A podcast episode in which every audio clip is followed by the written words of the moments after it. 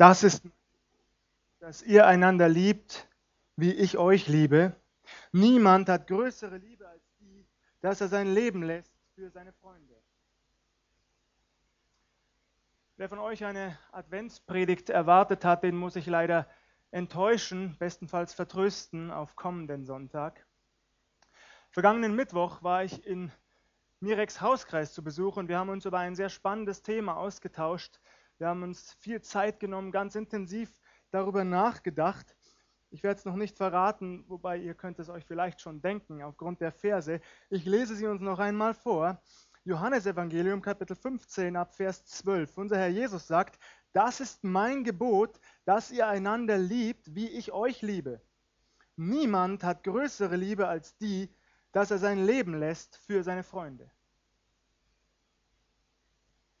Herausfordernde Worte, nicht wahr? Nicht nur, dass unser Herr Jesus aus der Liebe zueinander ein Gebot macht, das ist mein Gebot, dass ihr einander liebt. Nein, er definiert sogar, wie diese Liebe sich äußert. Niemand hat größere Liebe als die, dass er sein Leben lässt für seine Freunde. Mal ehrlich, an dieser Stelle neigen wir schnell dazu, unserem Herrn Jesus Danke zu sagen. Danke, Herr Jesus, dafür, dass du dein Leben für uns gegeben hast. Danke, dass du deine Liebe zu uns dadurch unter Beweis gestellt hast, dass du am Kreuz auf Golgatha für jeden von uns gestorben bist. Und das ist gut und das ist richtig so. Aber wir denken wohl kaum daran, ob wir das auch täten, nicht wahr? Falls es nötig sein sollte. Ein anderer bitte gerne. Wir lassen jedem gerne den Vortritt, der sich für uns opfern möchte, aber wir selbst nein, danke, eher nicht. Ist das so? Nun hoffen wir natürlich, dass so etwas nicht vorkommt, dass keiner von uns jemals in eine Situation gerät, in der wir eine solche Entscheidung treffen müssten. Aber da es leider auch nicht gänzlich auszuschließen ist, bleibt es dabei, das größte Zeichen der Liebe zu einem anderen Menschen ist, dass ich bereit bin, an seiner Stelle in den Tod zu gehen.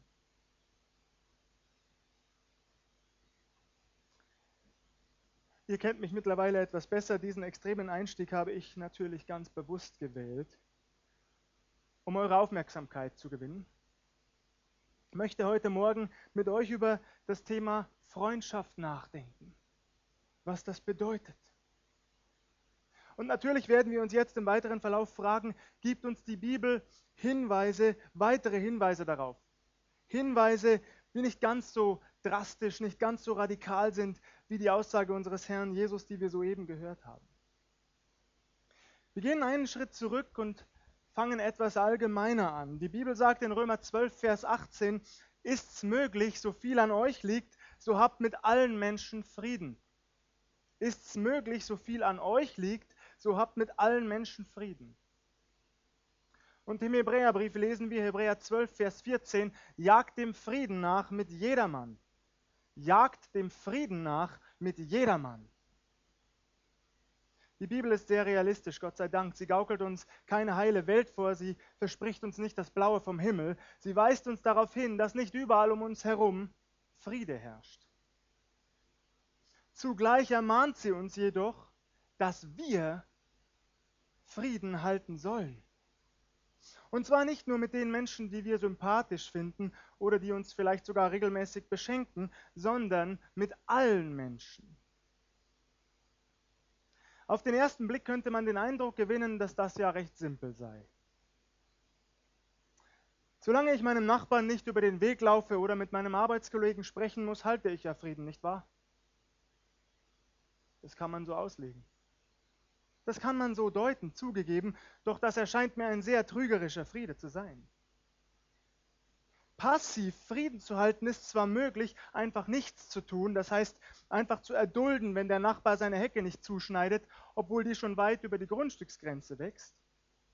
So kann es jedoch passieren, und ich halte das für sehr wahrscheinlich, dass mir irgendwann der Kragen doch platzt. Dass ich mir zwar nach außen den Anschein gebe für eine gewisse Zeit, es sei alles gut, unser Zusammenleben sei ja friedlich, aber innerlich ärgere ich mich und es kocht in mir. Daher glaube ich, dass uns die Bibel zu einem aktiven Frieden bewegen und herausfordern möchte. Das heißt, Schritte auf die Menschen zuzumachen, zu versuchen, etwas an der Situation zu verändern, wie festgefahren sie auch immer erscheinen mag. Liebe und respektvoll einen Weg zu suchen, der beiden Parteien fair und gangbar erscheint. Seinen Stolz zu überwinden, um Vergebung zu bitten, falls nötig. So, ich glaube, das kommt der Art Friede, von der die Bibel spricht, schon eher nahe. Und dabei dann stets offen zu sein für mehr. Dass aus einem aktiv geschlossenen Frieden eine neue oder erneuerte Beziehung entstehen kann. Die Frage ist, sind wir bereit dafür? Du und ich. Bereit, Schritte zu gehen, die wir als richtig erkannt haben. Vielleicht denkst du gerade an deinen Nachbarn. Und eigentlich kannst du den überhaupt nicht leiden. Vielleicht denkst du an deinen Arbeitskollegen oder deine, deine äh, Kollegen an der Uni oder deine Schulkameraden, die dich regelmäßig mobben. Gottes lebendiges Wort legt uns nahe, jagt dem Frieden nach mit jedermann. Das habe ich mir nicht aus der Nase gezogen, das steht hier drin. Jagt dem Frieden nach mit jedermann. Spannend die Formulierung allein. Jagt dem Frieden nach. Ein Jäger muss etwas unternehmen, um Beute zu machen. Stimmt ihr mir dazu? Selbst Fallen stellen sich nicht von alleine auf. Sie müssen funktionstüchtig sein, sie müssen gepflegt werden, die richtigen Stellen müssen ausgewählt werden. So bevor ihr mir aus dieser Formulierung einen Strick dreht und es zu Missverständnissen kommt, damit meine ich nicht, dass ihr eurem Nachbarn oder eurem Arbeitskollegen eine Falle stellt. Was ich damit ausdrücken will, ist, ich muss aktiv werden. Ein Jäger, der nicht aktiv wird, der wird niemals etwas fangen. Wenn ich mich nicht darum bemühe, Frieden zu schaffen, werde ich diesen Frieden nicht erreichen.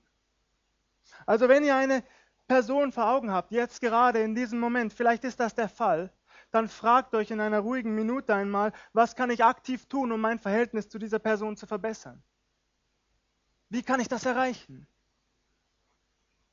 Verschränkt nicht die Arme, erduldet nicht einfach weiter, was geschieht zwischen euch in eurer zwischenmenschlichen Beziehung, sondern fragt euch, welchen Weg kann ich beschreiten, um diese Beziehung zu erneuern. Jagt dem Frieden nach mit jedermann.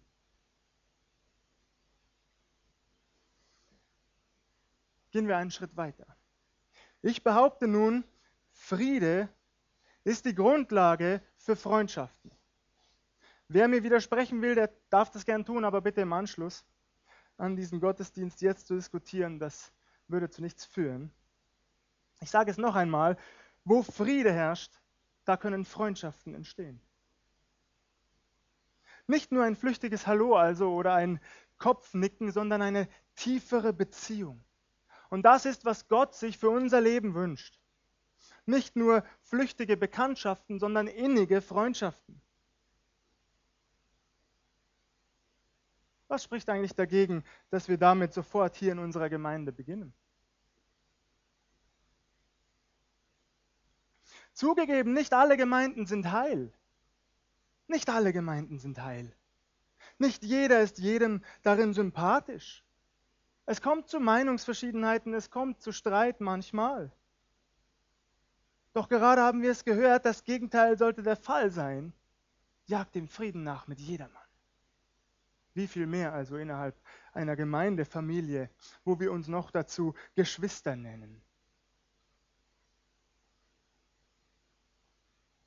Aus diesem Begriff machen wir eine Farce, wenn wir uns nicht um den Frieden mit unseren Geschwistern bemühen.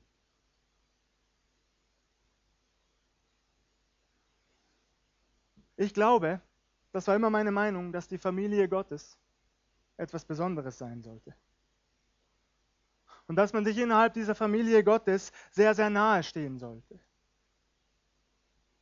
Das ist meine Meinung.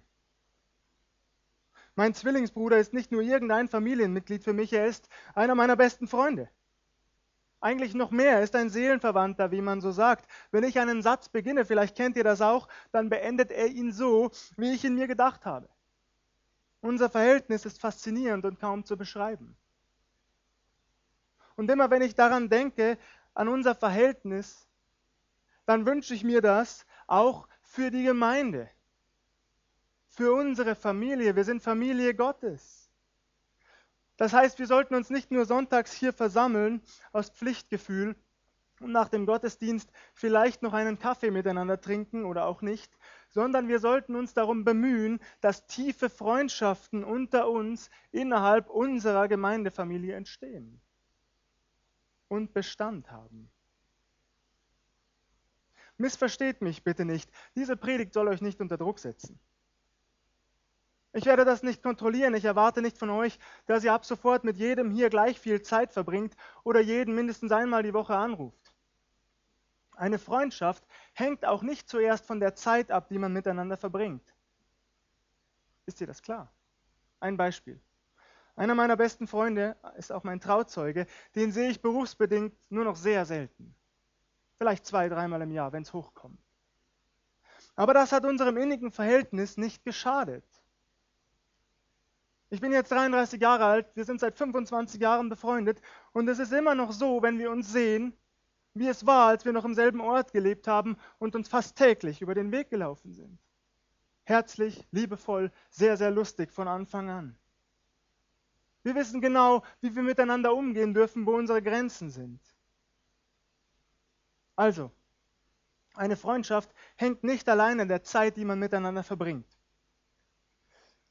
Natürlich gilt aber auch, je mehr Zeit ich mit einem Menschen verbringe und investiere in eine Beziehung, je intensiver ich den anderen kennenlerne, desto vertrauter wird er mir. Und desto wahrscheinlicher ist, dass diese Beziehung auch eine innige wird und Bestand hat. Daher möchte ich euch, aber natürlich auch mich selbst dazu herausfordern, ich formuliere es tatsächlich so, dazu herausfordern, darüber nachzudenken, wo wir mehr Zeit miteinander verbringen könnten, wo wir Beziehungen intensivieren könnten, wo Freundschaften entstehen und gedeihen. Ich gebe euch später noch ein paar ganz konkrete praktische Hinweise, wie das aussehen könnte. Zunächst eine provozierende Frage an jeden von uns. Wenn wir uns hier umsehen in unserem Gottesdienstsaal, wie viele Freunde sehen wir da? Wie viele Menschen sitzen hier, die wir wirklich kennen? Wie viele? Deren Namen wir nicht nur dem aktuellen Gemeindeverzeichnis entnommen haben, sondern mit denen wir schon intensiv gesprochen haben, die wir schon kennengelernt haben von deren Problemen, Sorgen, Ängsten, Nöten, aber auch Hoffnungen, Sehnsüchten und Wünschen wir wissen. Wie viele hier nennen wir unsere Freunde? Vielleicht ärgert dich diese Frage. Vielleicht findest du sie auch überflüssig. Aber das ist mein großer Wunsch, dass wir mehr und mehr Freundschaften knüpfen in unserer Gemeindefamilie, in der Familie Gottes dass wir dadurch einander wirklich wahrnehmen. Das wünsche ich mir. Dass wir nicht nur Bekannte bleiben, die sich sonntags unausweichlich über den Weg laufen, weil sie unglücklicherweise in dieselbe Gemeinde gehen und keiner bereit ist, aus Stolz sich eine neue zu suchen. So sollte es doch nicht sein, oder?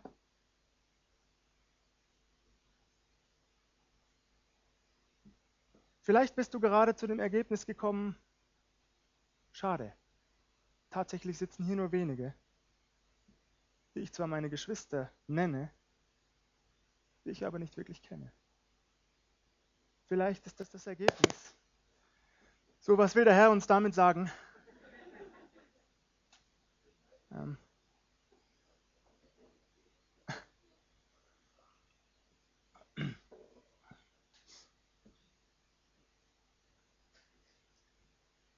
Vielen Dank, Edda.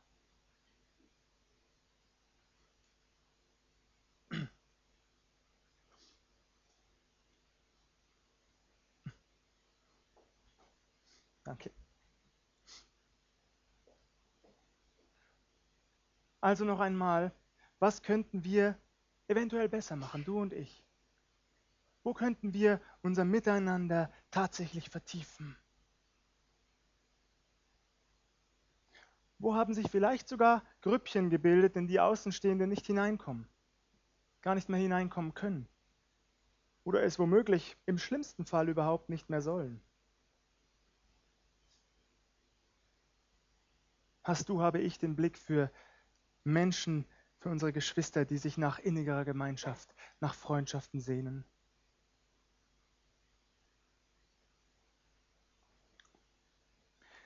Die moderne Kommunikation ist Segen und Fluch zugleich, habe ich recht? Du kannst auf Facebook heute hunderte sogenannter Freunde haben und doch ist es durchaus möglich, dass du im Alltag vollkommen alleine bist. Dass du in den eigenen vier Wänden sitzt und vor Langeweile fast vergehst, weil niemand mit dir etwas unternimmst, das ist möglich, leider. Gott sei es geklagt. Die moderne Kommunikation macht es einerseits möglich, dass wir heutzutage praktisch ununterbrochen miteinander in Kontakt sein können und dabei doch niemals ein wirkliches Gespräch zustande kommt. Ein tiefes, wertschätzendes Gespräch von Angesicht zu Angesicht. Dabei ist gerade das etwas, wonach sich die Menschen sehnen, dass sie wahrgenommen werden als der, der sie sind. Natürlich ist nicht alles schlecht an der modernen Kommunikation. Ich nutze mein Handy auch. Unsere gemeindeinternen WhatsApp-Gruppen, sowohl die der Frauen als auch die der Männer, erfreuen sich recht großer Beliebtheit. Ich glaube, die der Frauen ist noch mehr äh, benutzt als die der Männer. Äh, wir können uns so umgehend über Neuigkeiten austauschen, wir können uns Gebetsanliegen mitteilen und das ist eine gute Sache, das ist total wertvoll und das darf so sein. Aber diese Gruppen können und sollen den persönlichen Kontakt zueinander niemals ersetzen. Niemals. Außerdem entstehen dadurch noch lange keine Freundschaften, machen wir uns bitte nichts vor. Unsere WhatsApp-Gruppen sind und bleiben wertvoll, aber sie stoßen eben auch an deutliche Grenzen. Die Bibel berichtet uns, Gott sei Dank, von innigen Freundschaften und sie spricht auch davon, wie sie gelingen, was dafür zu tun nötig sein könnte. Sie spricht tatsächlich davon, dass einzelne Menschen aus freundschaftlicher Liebe und Zuneigung zueinander auf Macht und Würde verzichtet haben. Als Saul auf Davids Erfolge eifersüchtig wurde, und ihm schließlich nach dem Leben trachtete, geschah etwas Außergewöhnliches. Hören wir einmal hin, 1 Samuel 23. 1 Samuel 23. Ab Vers 16. Da heißt es, da machte sich Jonathan, Sauls Sohn, auf und ging hin zu David nach Horesha und stärkte sein Vertrauen auf Gott und sprach zu ihm, fürchte dich nicht, Sauls, meines Vaters Hand, wird dich nicht finden, und du wirst König werden über Israel, und ich werde der Zweite nach dir sein. Das weiß auch Saul, mein Vater. Und sie schlossen beide einen Bund miteinander vor dem Herrn. An diesen wenigen Versen, es sind nur wenige Worte, wird deutlich, was eine wahre Freundschaft kennzeichnet. Jonathan, der Sohn Sauls, der dadurch Anrecht gehabt hätte auf die Thronfolge, auf die Königswürde, der sucht David in dessen Versteck auf. David wird gejagt von Saul, Saul trachtet ihm nach dem Leben, David versteckt sich und Jonathan nimmt ein großes Risiko auf sich, um seinen Freund David zu besuchen und ihm beizustehen.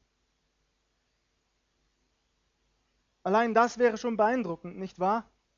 Wenn ein wahrer Freund bereit ist, ein solches Risiko auf sich zu nehmen. Aber dabei bleibt es nicht. Jonathan ermutigt David. Er stärkt seinen Glauben, sein Vertrauen auf Gott. Das heißt, ein Freund steht dir mit Rat und Tat zur Seite, in welcher Situation auch immer. Er ist für dich da. Er hört dir zu und teilt dir seine Meinung mit, seinen Rat. Und natürlich ist er auch bereit zu verzichten. Jonathan verzichtet um der Freundschaft willen. Ich finde das faszinierend. Er neidet es David nicht, dass er König sein wird. Ganz im Gegenteil, er gönnt es ihm offensichtlich von Herzen. Er tritt freiwillig zurück. Liebe Geschwister, das ist Freundschaft in ihrer reinsten Form, eine selbstlose Liebe. Eine selbstlose Liebe, nicht berechnend. Sie fragt nicht danach, was habe ich davon, sondern sie blickt auf den anderen und verzichtet aus Liebe. So schließt sich übrigens der Kreis zu den eingangs zitierten Worten Jesu. Der Wille zu verzichten ist eine unglaublich gute Richtschnur für Freundschaften. Neid und Missgunst haben keine Chance oder anders formuliert, können einer tiefen Freundschaft in der Regel nichts anhaben. In einer Freundschaft spielt es keine Rolle, wenn man wahrhaft befreundet ist, wer der Erste oder wer der Zweite ist. Man gönnt sich das. Man nimmt sich wahr, nimmt sich ernst. So spricht die Bibel von Freundschaften. Und das Spannende ist, das ist nicht die einzige Stelle im Neuen Testament, greift der Apostel Paulus das auf. Er schreibt an die Philipper in, in Philippa 2, die Verse 3 bis 5, tut nichts aus Eigennutz oder um eitler Ehre willen, sondern in Demut achte einer den anderen höher als sich selbst. Und ein jeder sehe nicht auf das Seine, sondern auch auf das, was dem anderen dient. Seid so unter euch gesinnt, wie es der Gemeinschaft in Christus Jesus entspricht. Seid so untereinander gesinnt, wie es der Gemeinschaft in Christus Jesus entspricht. Anschließend führt Paulus das Beispiel unseres Herrn auf, der auf seine göttlichen Privilegien verzichtet hat. Selbstlos aus lauter Liebe zu uns, zu dir und zu mir. Das hat Jesus getan. So weit ist er gegangen, weil er uns liebt. Wisst ihr, was ich faszinierend finde? Er ist und bleibt der Herr. Er ist der König aller Könige und dennoch nennt er uns seine Freunde. So ist Gott.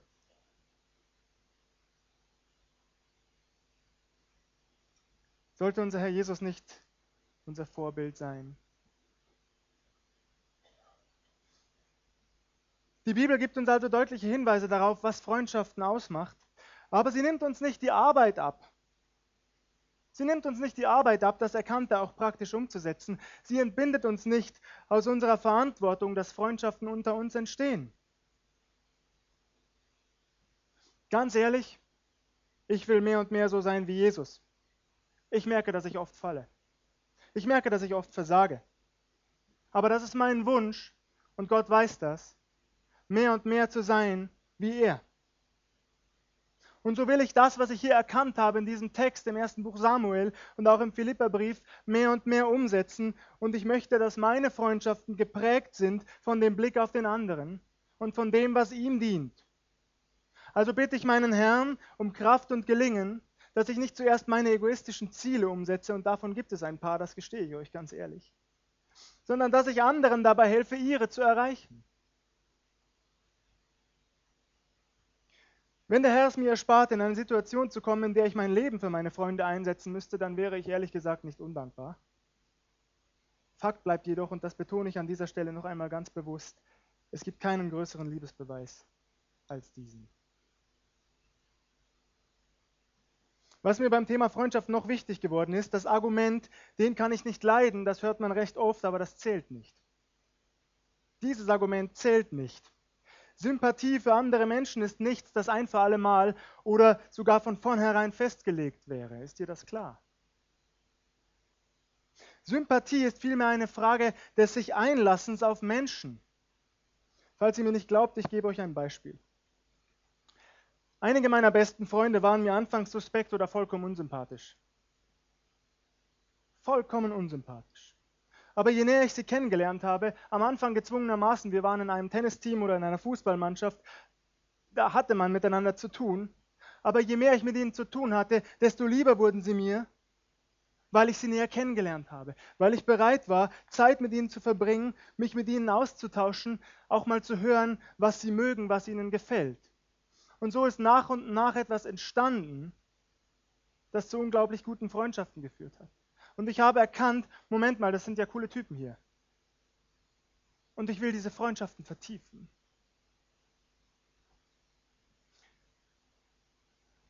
Ich weiß, nicht alle Menschen werden deshalb unsere Freunde, das ist mir schon klar. Ich bin nicht naiv. Was ich mir wünsche, ist, dass wir uns stets eine gewisse Offenheit Menschen gegenüber bewahren und dass wir sie nicht von vornherein aufgrund des ersten Kontakts in Schubladen sperren, aus denen sie niemals wieder herauskommen können. Das ist mein Wunsch. Und vielleicht sollten wir sogar ganz gezielt etwas mit denen unternehmen, die, bis, die wir bis heute eher gemieden haben. Eine Herausforderung, ganz klar. Aber ich glaube, es lohnt sich. Und ich glaube, der Herr segnet das. Noch einmal ganz knapp zu einem anderen Stichwort, Stichwort Pflegen.